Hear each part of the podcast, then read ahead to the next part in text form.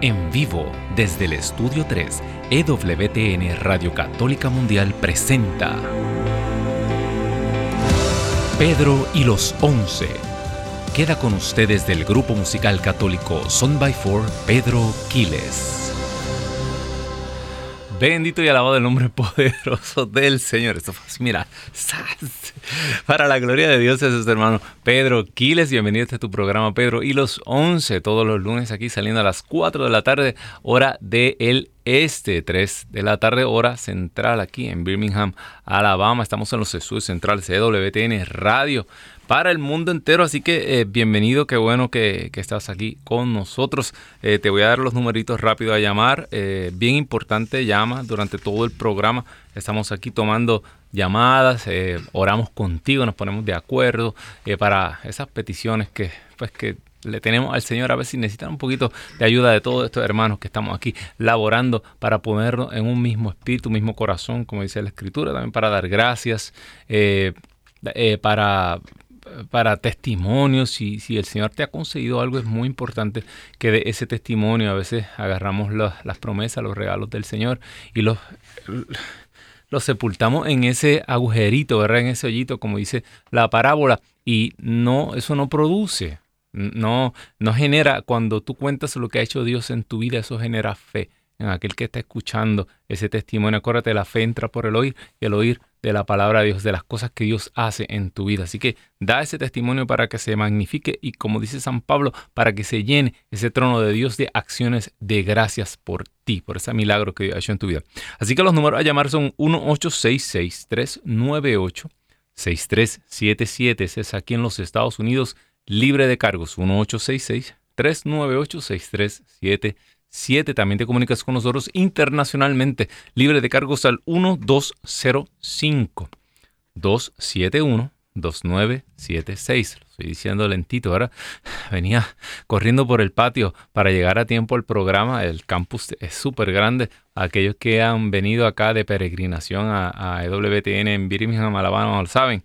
Eh, y después dicen que uno habla rápido. No, no, no. 1205 271-2976. Llama en cualquier momento del programa. Eh, hermano hermana que me escuchas, muy importante que se acerca por ahí. Tiembla la tierra, se acerca la Inmaculada Concepción. Eh, este próximo jueves ya estamos celebrando la fiesta, la solemnidad de la Inmaculada Concepción de María. Es, es dogma de fe, es eh, una hermosura y de hecho, estoy renovando mi consagración. Aquellos que, eh, la hicieron para esta época, pues eh, nos unimos todos en un mismo espíritu, un, mismo corazón. Y vamos a estar hablando un poquito de eso durante el día de hoy, durante la tarde de hoy. Eh, y vamos a comenzar. fíjate, yo sí, yo hago muchas cosas, pero comienzo por el, por el final. Al final es que me vienen todas las ideas y, y tengo que volver a hacer todas las anotaciones para eh, en diciembre 8 del, 1854 es que se proclama este dogma. Eh, Inefabilis Deus es la encíclica, se proclama este dogma de la Inmaculada Concepción de María, pero eso no es nuevo, la iglesia ha creído eh, en, los, en lo que en lo que Cristo hizo en María y qué cosas tuvieron que ocurrir en María para que el acontecimiento de la encarnación, algo trascendental en, eh, no solamente en la historia ni en el cosmos, sino tanto en el cielo como en la tierra. Esto, causa, esto, esto tiene unas consecuencias sobre María. Ya desde, eh, desde el segundo siglo, desde el año 200, hay una cita que me encanta y es San Ireneo, para que tú tengas una idea. San Ireneo, eh, eh, si el Evangelio se escribió, el libro, los, últimos libros de la Biblia, eh, por ejemplo, los libros, la, literatura joánica, los libros que se le atribuyen a San Juan, evangelistas, fueron escritos alrededor del año 95 y el año 100 después de Cristo, ¿verdad? Amén. Cristo, según se, se trató de, acuérdate, todos estos calendarios se ajustaron muchos años después. Pero si Jesucristo nace del año 0 al año 6 aproximadamente, eh, o sea que Jesucristo eh, muere a la edad de 33 años, era cerca del año 33, no, obviamente. Pero dicen los teólogos que del año 33 al año 36, dependiendo, por ahí que muere Jesucristo, eh, los primeros libros de la Biblia se comienzan a escribir al año, en el, eh, año 50 más o menos, se comienzan a escribir los evangelios, fragmentos de la Biblia, o sea que estamos hablando de 3, 4, 5, aproximadamente 20 años después de la resurrección, se comienzan a escribir libros eh, o estos son textos, pergaminos, ¿verdad? Esto no sé, la Biblia se juntó muchísimo después. Eh, y, ni, hablar de cuando se le pusieron los números, capítulos y versículos. Eh, el Evangelio, los libros de Juan son eh, los textos más tardíos hasta ahora. Y, cerca del año 95 al año 100, ¿verdad? hay un discípulo de San Juan que se llama Policarpo, que es uno de los grandes padres de la iglesia, y discípulo de Policarpo fue San Ireneo, acerca, cerca del año 200. Ya ahí San Ireneo eh, habla de cómo María desató el nudo, ¿verdad? Que el nudo que Eva, el nudo del pecado que Eva ató, lo desató María. O sea que ya María era identificada. para que veas que esto no, esto no es que se lo inventó un papa ahora en Roma ni Constantino. No, no, no. Ya desde ese entonces, desde la época de los padres de la iglesia, ya se, se, se veía a María como la nueva Eva. Claro, si Jesús es el nuevo Adán, como dice San Pablo, pues María es la nueva Eva. A nosotros pues nos da trabajo eso porque nosotros asociamos como Adán y Eva como matrimonio y como entonces Jesús y esto es un matrimonio místico. Acuérdate, eh, eh, eh, las, nosotros como encerramos el matrimonio en toda la, lo físico del matrimonio y la sexualidad. No, aquí estamos hablando de un matrimonio místico entre el hombre perfecto, la mujer perfecta, el sueño de Dios, ¿verdad? Era esta mujer que él la soñó, la preparó desde, desde antes de la creación del mundo para él encarnarse, para hacerse hombre, para entrar en, en esto que usted, de lo que usted y yo estamos recubiertos, ¿verdad? Esta alma, este espíritu está forrado de este, a veces se hace difícil, ¿verdad? Arrastrar esto, dice que el espíritu es presto, pero la carne es débil. Pues ese fue el plan de Dios. Así que esto no es eh, un invento reciente. Eh, otra, otro detalle que, mira, esto estaba, anoche estaba orando y, yo digo, espérate, ¿cuántas cuánta inmaculadas hay? Daniel, ¿cuántas inmaculadas hay? Yo anoche, como, decía mi profesor, mis lucubraciones teológicas. Eh, bueno, Eva fue concebida inmaculada y Adán también, ¿verdad? No tenían pecado original. ¿Ah? Eva también fue una inmaculada concepción. Ah, pero para que tú te des cuenta de la libertad. María no fue programada como un robot eh, eh, que no que decía sí, sí, señor, sí. No, María era libre, igual que Eva, siendo, no teniendo pecado. Eva se, se resiste y desobedece al plan de Dios y se deja seducir por Satanás, por la serpiente. O sea, María tuvo esa libertad. Y en su libertad dijo que sí. Obedeció hasta lo más profundo. Otra cosa que me rompe la cabeza. Ahora que estamos entrando en, el, en, en la época de, de tormenta, huracanes, hace unos días aquí en Alabama hubo una serie de tornados y cosas, ¿sí? Yo me, me cansé tanto, me cansé tanto recogiendo y guardando todas las cosas que tenía. Eh, eh, gracias a Dios que mi esposa estuvo en vela porque dice que si llega a venir un tornado amanecemos como, como eh, ¿cómo es? el, a, Alicia que se llevó el huracán en Kansas. Anyway, hermano, hermana que me escuchas, tú sabes que los, eh, eh, como las tormentas y todos la, estos fenómenos atmosféricos se, se forman por un centro de baja presión, que es una depresión, cuando dicen hay una depresión tropical, baja la presión encima del océano, baja tanto la presión que todos los vientos que hay alrededor todo el, viento que hay alrededor corre hacia ese centro de baja presión, ¿verdad? ¿Tú no sabías eso? Hoy Pedro 11 te trae una clase también de, meteorología. Eh, el viento se mueve desde zonas de alta presión a zonas de baja presión. Por eso, si usted hace un agujero en la ventana de un, avión, ¿qué va a pasar por ahí? Eh, toda la presión artificial que hay dentro del avión creada va a tratar de salir toda de un, de un golpe hacia un sitio donde hay mucha menos presión atmosférica que afuera, a 35 mil pies de altura. Por eso se crea ese vacío y eso es un chorro de aire que se lleva todo.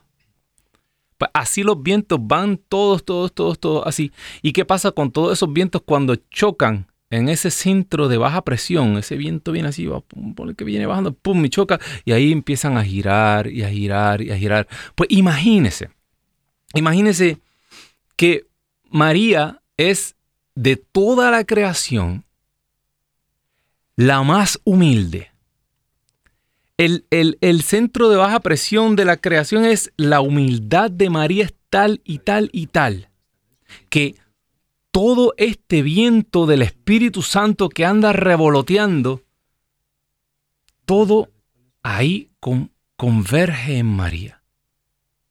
Y ahí es que se forma, se encarna.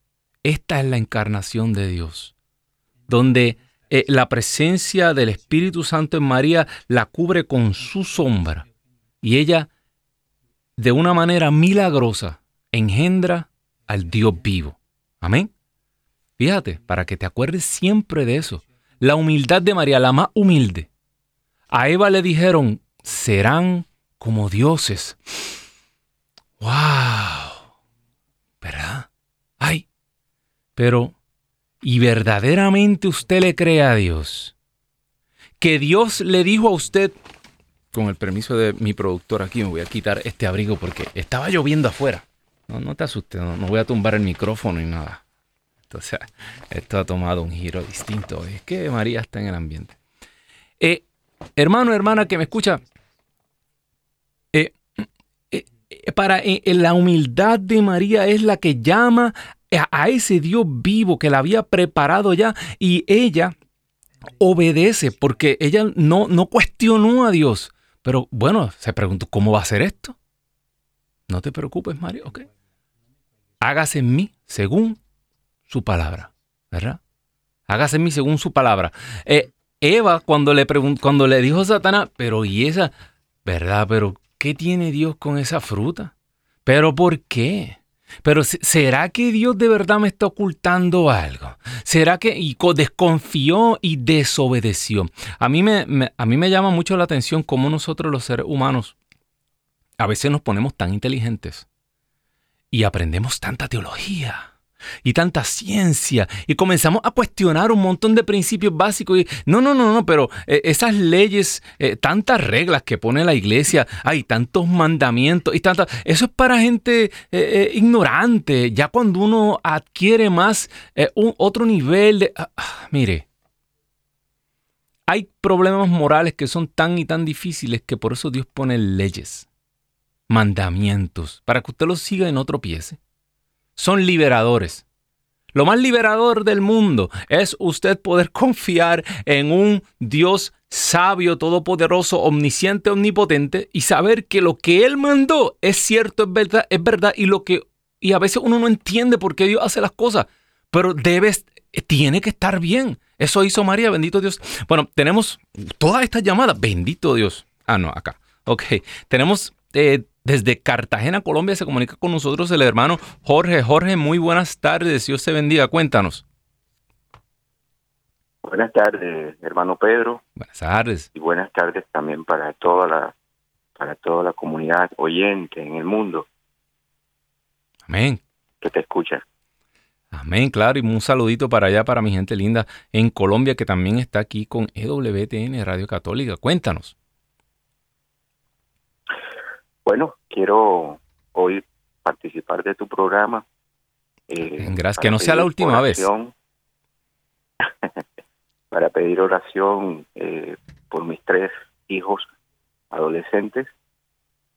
Eh, sé que Colombia particularmente es un pueblo muy creyente en, Jesucristo, pero eh, pareciera pues que los jóvenes hoy día están un poco apáticos a, todas estas cosas de, seguir el, camino de Jesús. Y nosotros como, como padres eh, muchas veces eh, nos vemos confrontados porque ellos mismos manifiestan en decir que, que son que tienen la libertad también de a los de escoger. Dios. Eh, bueno, ahorita ya viene la Navidad, eh, estoy conversando con ellos eh, para que me acompañen a, a misa. Eh, particularmente soy laico de una parroquia local acá, entonces solo una, que es la última niña mía, y me acompaña los domingos, cinco de la tarde. Pero como te explicaba, veo apatía, dejadez, de mucha de mucha gente joven que que, no quiere que no mm, no parece o sea no, no se creen adecuados eh, como que están en el lugar equivocado en fin. Entonces eh, hoy día mis hijos los jóvenes de todo el mundo eh, necesitan de, de oración de nosotros como papás para para que Dios haga obra también y toque corazones. Claro. y que puedan ellos estar haciendo mucha más presencia. Jorge, eh, te pregunto, por experiencia tengo que en, en, Colombia hay muchísimos grupos de oración, hay muchísimas personas muy preparadas de fe, hay muchos grupos juveniles eh, eh, y se dan muchos retiros de jóvenes. mi recomendación de todo corazón es que hicieras todo lo posible por, por por hacer que tus hijos vayan a uno de estos retiros. ¿Por qué te digo esto? Porque eh, eh, la, decir brecha generacional es un understatement, como dice lo, eh, es, es, no entender. Ya aquí no hay ni siquiera una brecha generacional. Ya nosotros, la juventud se perdió en la estratosfera.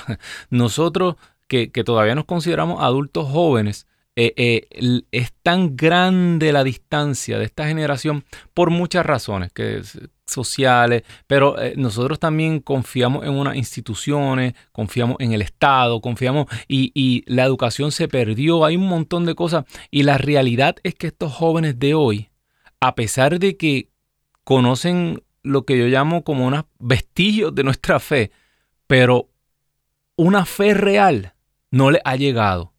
Y, no es tu culpa, es que no, nosotros hemos andado eh, eh, eh, perdidos por mucho tiempo. Entonces, ya aquí lo único que resta es volver a cero, volver al paso número uno, que es como hacían los discípulos.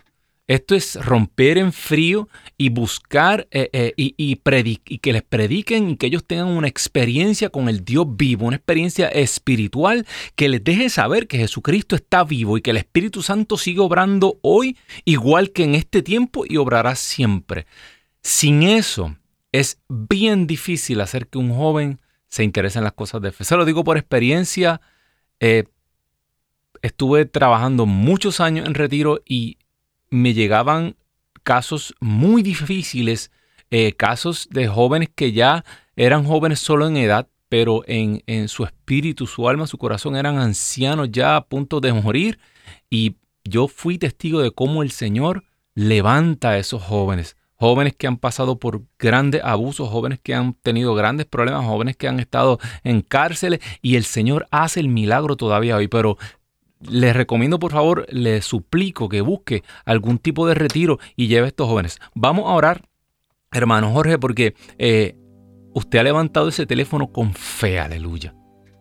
Y yo sé, y yo en mi corazón ya yo sé que el Señor comenzó a obrar en la vida de sus hijos. Porque ya como padre usted está comenzando a ejercer el poder que Dios le dio sobre ellos. Usted va a reclamar en el nombre poderoso de Jesús esos hijos para el reino de Dios.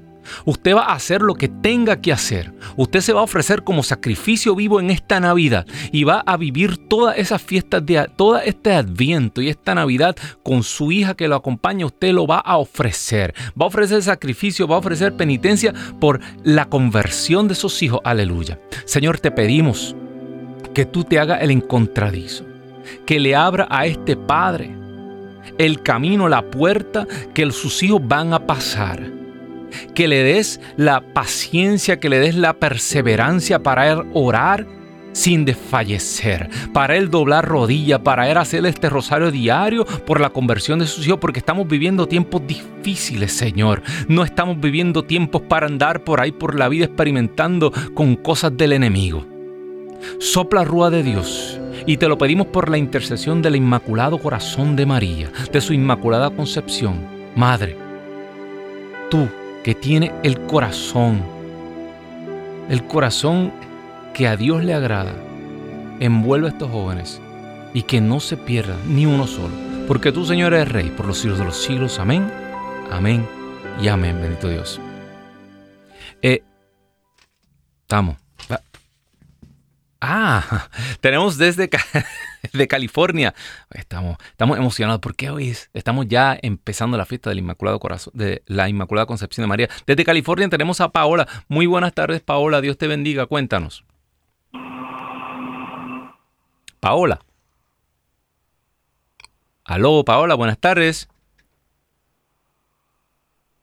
Parece que pues vamos a pasar a la próxima llamada que es desde Chicago. Se comunica con nosotros María. Muy buenas tardes, María. Dios te bendiga. Cuéntanos. Buenas tardes. Buenas tardes. Buenas este, tardes. Mire, yo he llamado en otras ocasiones para que me ayuden a hacer oración por uno de mis hijos que ya son, está mayorcito, pero todavía está en casa.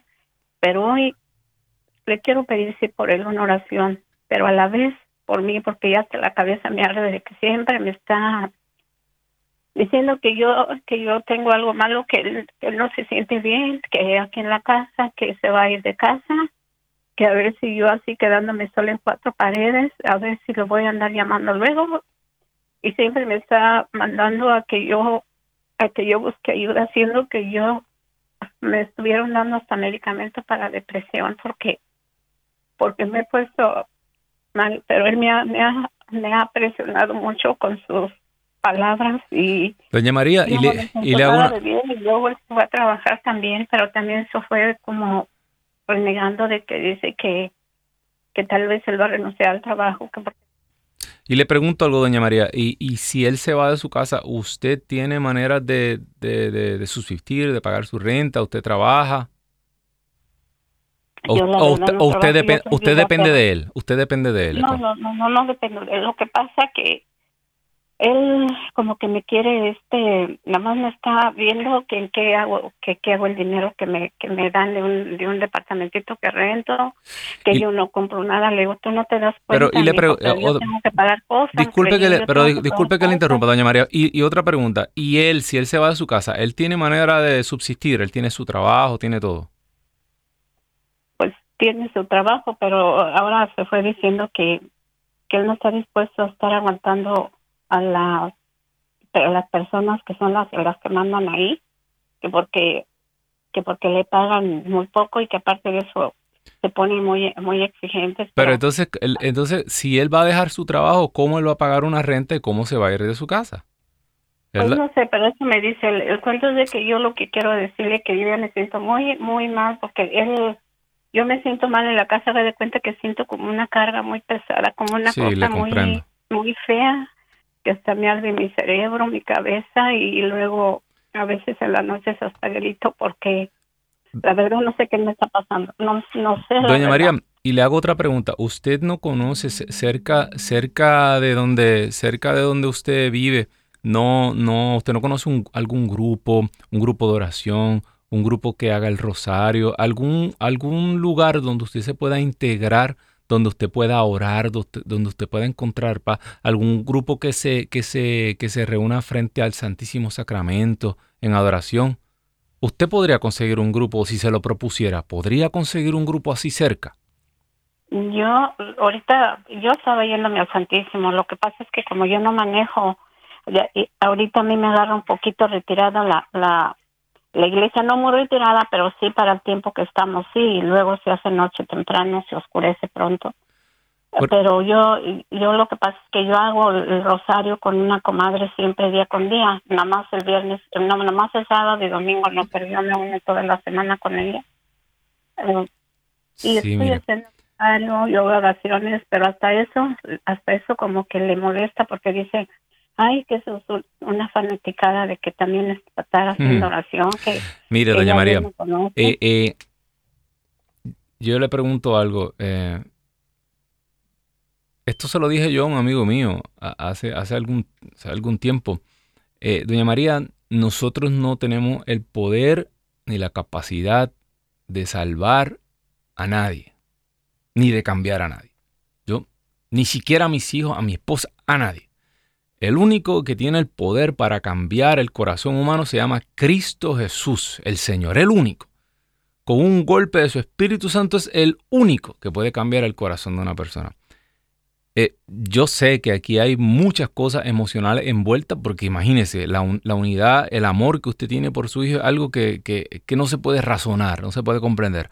Pero la realidad es, doña María, que usted tiene que comenzar a orar para que él tome su camino y se vaya. Como el hijo pródigo, él tiene que caer y experimentar. Él tiene que comerse la comida de cerdo si la logra. Él tiene que ir y ponerse, ponerse al servicio del, del dueño de este lugar donde nosotros estamos. Y es la única manera en que su hijo va a apreciarla y va a entender todas las cosas que él tiene ahora mismo bajo su techo. Porque nadie aprecia lo que tiene hasta que no lo pierde usted está emocionalmente atada a él y él simplemente la está chantajeando emocionalmente. Esto es chantaje emocional. Él la está amenazando a usted con que se va a ir y con que usted... Pues sabe qué, usted no va a estar sola. Usted va a estar ahí en la presencia del Dios vivo. Nuestra Madre Santísima, la Inmaculada Concepción, la va a acompañar. Y aquí tiene, mire, Aquí habemos cientos, miles, qué sé yo cuántas personas que usted nos puede llamar todos los días, doña María, si usted quiere, todos los lunes, al menos aquí nos llama y no va a estar sola, tiene a su comadre. No piense que va a estar sola, porque ese, ese hijo se ha convertido en Dios en su vida. Ese es el Dios que usted está siguiendo ahora mismo. Y dice la palabra de Dios que ahí donde está su tesoro, ahí está su corazón y por eso su corazón se lo están destruyendo. Porque ese Dios donde usted ha puesto su corazón y sus lágrimas se está comportando de una manera despótica con usted. Si usted le pusiera ese corazón en los pies de Cristo Jesús y se olvidara de todo lo demás, que su hijo ya es mayor, yo le garantizo que usted no solamente va a encontrar paz, sino que también va a encontrar la conversión de su hijo. Vamos a orar una vez más por su Hijo y no nos vamos a cansar de orar, doña María. Señor, esta madre se siente aturdida, se siente confundida. Inmaculado corazón de María, Inmaculada Concepción, tú que eres madre, tú que guardaste en tu corazón tantos prodigios, tantos milagros, tú que lo atesoraste y fuiste poco a poco comprendiendo y viendo cómo el Dios vivo crecía y crecía hasta la altura de la cruz. Que tu esposo, el Espíritu Santo, sople rúa de Dios y le dé a esta madre una paz que sobrepasa el entendimiento humano. Sopla rúa de Dios. Apacigua esos nervios. Apacigua esa mente aumenta su fe y que ella pueda confiar. Confiar en que su hijo va a estar bien, pero que ella tiene que soltar. Hasta que no soltamos todo. El Señor tuvo que soltar hasta su propia vida en la cruz para recobrarlo todo y recobrarnos a todo en la resurrección. Sopla la rúa de Dios y dale entendimiento. Y abre el corazón de este hijo para que él se dé cuenta que su madre sufre para que Él pueda reconocer en ti el corazón de una madre. Esto te lo pedimos, Señor, porque tú vives y reinas por los siglos de los siglos. Amén, amén y amén. Bendito Dios. Se comunica con nosotros desde Dallas, Texas, la hermana Norma. Norma, muy buenas tardes. Dios me la bendiga mucho. Cuéntenos. Buenas tardes, hermano Pedrito. ¿Cómo está? Bien, bendecido ahora que usted se comunica con nosotros. Cuéntenos. Pues mire, yo aquí llamándole para darle gracias a Dios primero por este día que me ha dejado que vuelva a llamar. Amén. Entró mi llamada y para pedirle mucho por, pues, por mi familia y poner todo en sus manos, que Él conoce todo lo que uno necesita y que Él es el único que nos puede ayudar. Eso es y así. también para pedirle a ustedes oración por, por un viaje que voy a realizar a México el, el día 17 de diciembre, si Dios me da licencia. A Juárez. Eh, A Juárez, ¿eh? ¿verdad? eh, ¿O no? ¿Mande? ¿A dónde es el viaje? ¿A qué, a qué lugar A de México? México, a México, ¿A Ciudad México? a San, San Luis Potosí. San sí, Luis Potosí. Primero Dios. Después de 27 años voy a ir a pasar una Navidad con mi madre. Amén, qué rico. Ay, Dios mío, están por unas tantas comiditas, todo en manos de mi Señor. comiditas ricas que, le están esperando. bendecido y en victoria. Amén. Vamos a poner ese, Y, ajá, dígame. Pues también pedirle por mi hermanita Julia Álvarez, que también ella a veces le llama y que hoy se encuentra malita de, pues yo creo que es de la gripe, para que esté bien pronto. Amén. Y pues por usted, por su familia, que Dios me lo bendiga Ay, mucho y que pase una feliz Navidad, bendecido y en victoria siempre con su familia. Amén, hermana Norma. Pues claro que sí, vamos a orar por este viaje, por este reencuentro. Esto va a ser un reencuentro. Viene a mi mente ese reencuentro de, de nuestra Santísima Madre con su prima Isabel. Eh, que esa misma alegría y que ese mismo espíritu caiga sobre esta familia cuando la hermana Norma llegue allí. Que llegue el espíritu con ella, cárgala, recárgala, Señor. Oh Santo Dios, sopla rueda de Dios en este instante ya comienza a abrir caminos, comienza a abrir oportunidades y que este viaje sea para tu gloria, Señor. Que este reencuentro, este reencuentro sea para traer más de su familia a tus pies, Señor. Te pedimos por su hermana que está pasando esta gripe. Señor, sopla que este sistema inmunológico se recargue de poder y que pueda rebatir todo virus, toda enfermedad que quede totalmente inmunizada. Que esto es solamente temporero, que esto es para que ella quede más fuerte todavía. Te damos gracias y te ponemos toda esta familia en tus manos, María Santísima. Porque tú, Señor, eres Rey por los siglos de los siglos. Amén, amén y amén. Bendito Dios. Bueno, hermano, hermana, que me escuchas, eh, Génesis 3.15, protoevangelio. Cuando Dios maldice a la serpiente y le da ese anuncio que va a ser el anuncio de la salvación. Ahí en ese, en ese pequeño verso, Génesis 3.15, está contenida ya, eh, eh, es como una profecía de la historia de la salvación. Pondré enemistad, le dijo a la serpiente, entre tú y la mujer. Pondré hostilidades. Este, dice otra traducción que eh, eh, en este tiempo se hablaban de estos, de, de estas enemistades de por vida lo, que se llaman los blood feuds, estos, estas peleas de sangre de por vida, de que las personas no se pueden mezclar nunca más. Eso fue lo que Dios estableció. Eh, Yahvé de los ejércitos estableció una enemistad y no fue algo temporal. Y te voy a probar por qué. Este, porque dice, dice, dice el texto, pondré enemistad entre ti entre tú, Satanás, y la mujer, entre su descendencia y la tuya. Aquí los teólogos se ponen a pelear que si San Jerónimo tradujo la vulgata, que bla, bla, bla, que si la descendencia hombre, que si la descendencia de mujer. Eso es irrelevante. ¿Por qué? Porque si, eh, lo importante es que le dijo a de la mujer, de esa Eva que había caído, Dios ya estaba pensando en una nueva Eva. Y esa nueva Eva iba a tener una descendencia. Pues claro, puede decir una descendencia como femenino o un descendiente, pero es lo mismo. ¿Por qué? Porque el descendiente de la mujer, ¿quién es? Jesucristo. Y en Cristo, la iglesia. O sea que María es madre de Cristo y madre del cuerpo de Cristo, que es la iglesia, ¿verdad? Por eso en el Apocalipsis encontramos a la mujer, ¿verdad? y el descendiente y la descendencia que le fue arrebatada y llevada al cielo, que es la misma escena. De, comienza la escritura con esa escena y termina con esa escena. La mujer y el dragón, ¿verdad? María, la mujer, también. María es ese pueblo de Israel, María es la misma iglesia porque del, de, eh, Jesús es hijo de David, hijo de Israel. O sea, eh, aquí en, en esta mujer, María es la prefigura, la primicia de los hijos de Dios. Amén. Y, lo más importante es que si mm, es la mujer y su descendencia, la mujer y su descendiente, y crearé enemistad, es la misma enemistad. No hay dos enemistades. Acuérdate, si Dios hubiera dicho, ¿sabes qué? Yo, yo, yo, yo te pondré a pelear la mujer, no se va a llevar contigo, y la descendencia de la mujer será tu enemigo. No, no, no. Es una sola enemistad. Pondré enemistad entre tú y la mujer y entre su descendencia y la tuya. O sea, que la misma enemistad que tiene Satanás con Cristo es la misma. El, hijo y la madre comparten una enemistad, son igualmente enemigos de Satanás. ¿Me entiende? Fíjate. No puede ser la descendencia enemigo de Satanás y la mujer amiga de Satanás. Ah, ah, porque la enemistad es una sola. ¿Y qué significa ser enemigo de Dios?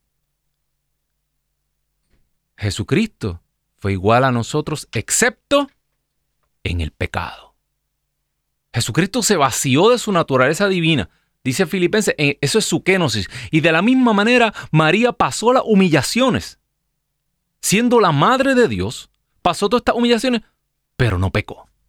Porque la misma enemistad de su hijo con la serpiente era la de ella. No podía pecar. Acuérdate, tú tienes que entender algo para ser enemigo eternamente de Satanás, no se puede pecar. Porque en el momento en que, aunque, aunque María haya sido concebida y, ella, y, haya sido eh, tres segundos con pecado original, pero el mero hecho de una persona haber estado sometida al pecado, aunque sea por un cortito tiempo, ya eso no te hace enemigo eterno de Satanás. Ya entonces eso implicaría que María pasó algún momento de su vida bajo el poder, bajo eh, eh, la servidumbre del pecado, o sea, de Satanás. Y eso es imposible. Porque dice la palabra de Dios, dice la palabra de Dios, que hay una enemistad entre la mujer y su descendencia y la serpiente. O sea, tan, tan escandaloso y tan honestamente hablando, tan ignorante. Es decir, que Jesús pecó en la carne, porque pues él, también tuvo debilidades y, pues y se sometió a, pues, y Dios pecó. Tan escandaloso es decir eso como que María pecó. Porque es una misma enemistad que Dios puso entre la madre y el hijo. En otras palabras, la madre y el hijo son una unidad indivisible porque así lo quiso Dios.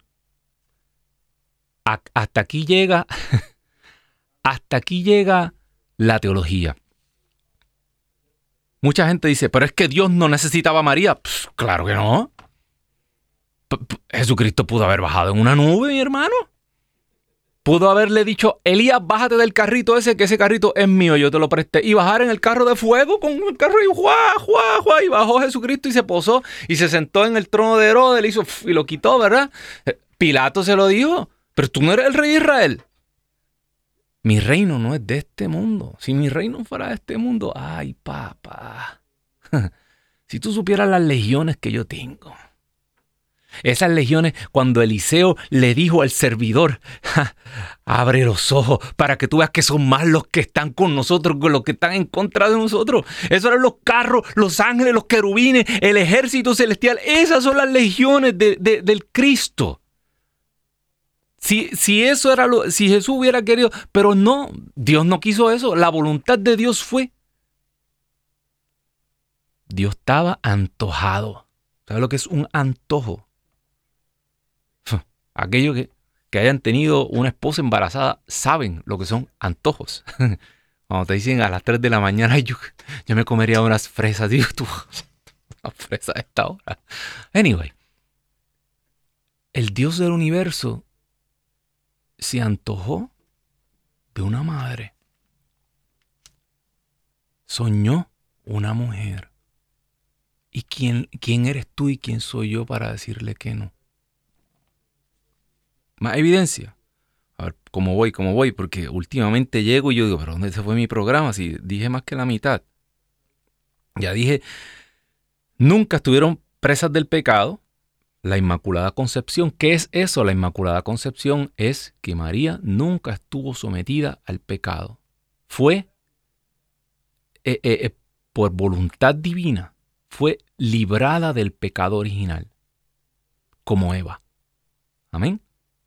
Eso, la iglesia lo cree, ya te dije al principio del programa, acuérdate, eh, eh, el Espíritu Santo vino, la iglesia comenzó a, pensar todas estas cosas, empezaron las herejías, no, pero Cristo es Dios, sí, pero, pero en la cruz no era Cristo, no, era una imagen de... ellos comenzaron a pensar todo esto y entraron los filósofos a darle forma para articular nuestra fe. E inmediatamente la fe en Cristo Jesús comenzó a articularse, la Trinidad, todas estas cosas, ellos entendieron rápido que María no era cualquier criatura.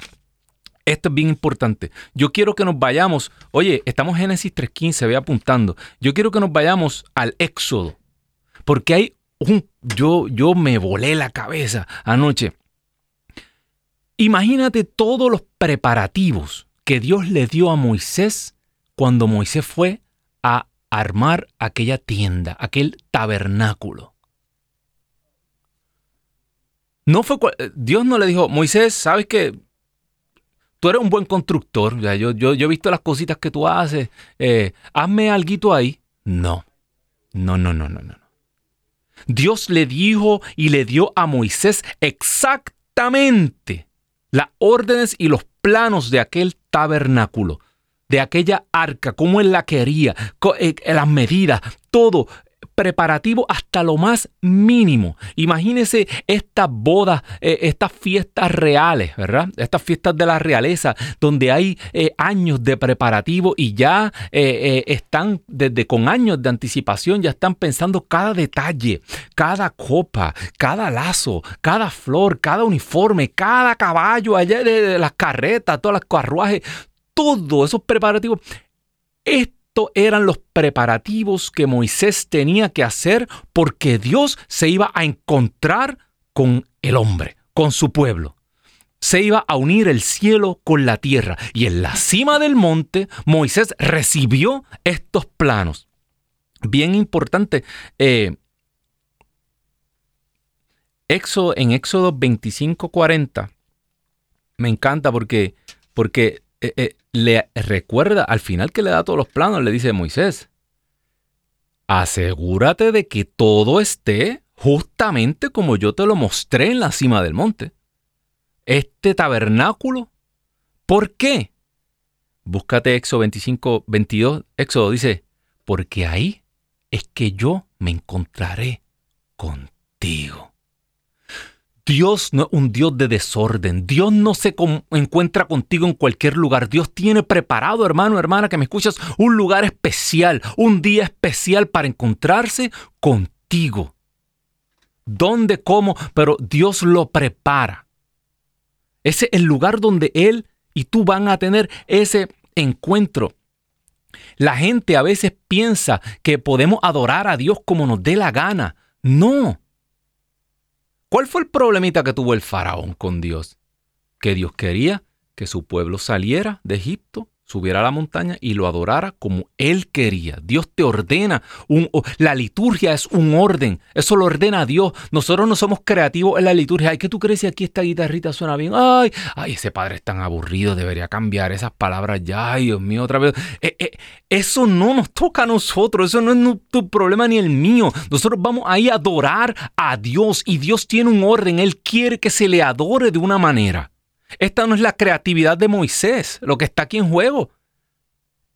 Esto es la orden, los mandatos de Dios. Ahora,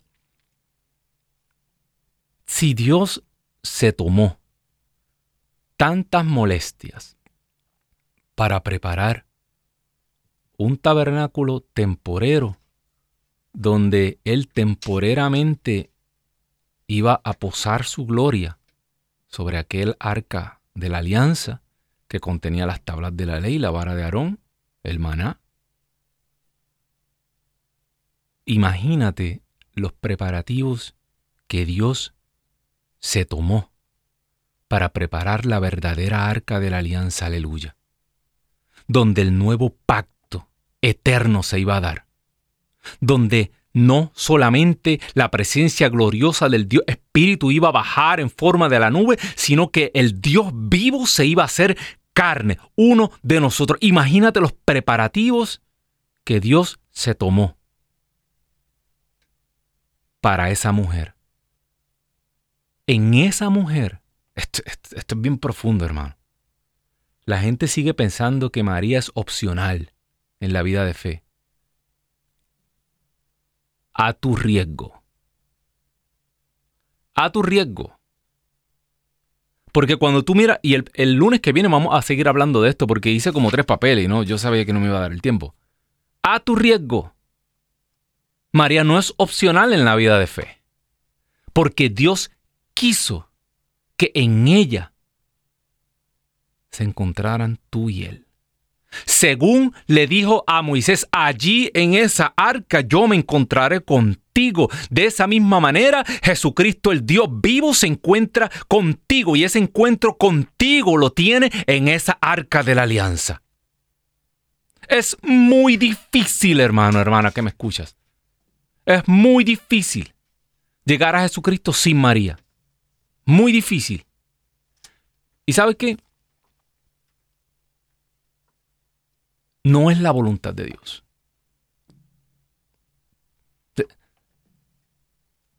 Desde que estamos hablando, si el Génesis 3.15 comienza con la unión indivisible entre Dios y la mujer, si acaba la mujer en Apocalipsis, ¿por qué nosotros estamos empeñados en buscar una fe donde María es algo opcional?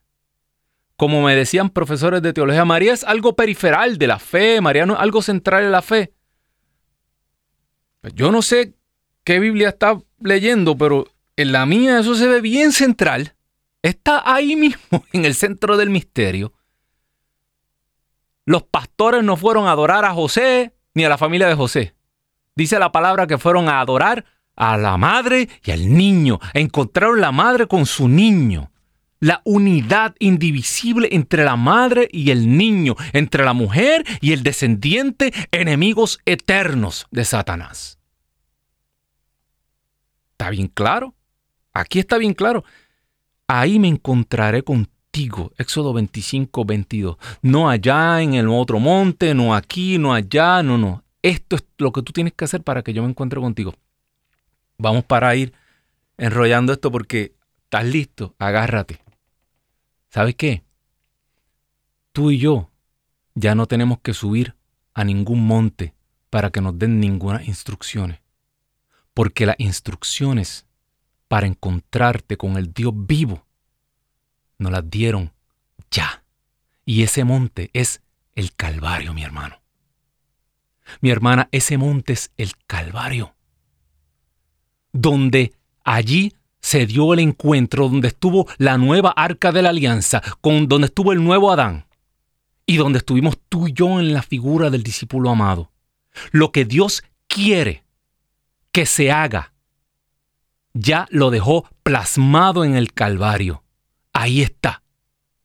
El, el, e, el, antigénesis, digo yo, si en Génesis estuvo la caída del hombre, había un árbol, había un Adán que cayó, había una Eva que cayó, había una serpiente que venció, pues en este nuevo Génesis, en este nuevo Calvario está el monte, está el nuevo árbol de la cruz, está el nuevo Adán que no cayó, está la nueva Eva que no falló y está Satanás vencido para siempre, aleluya.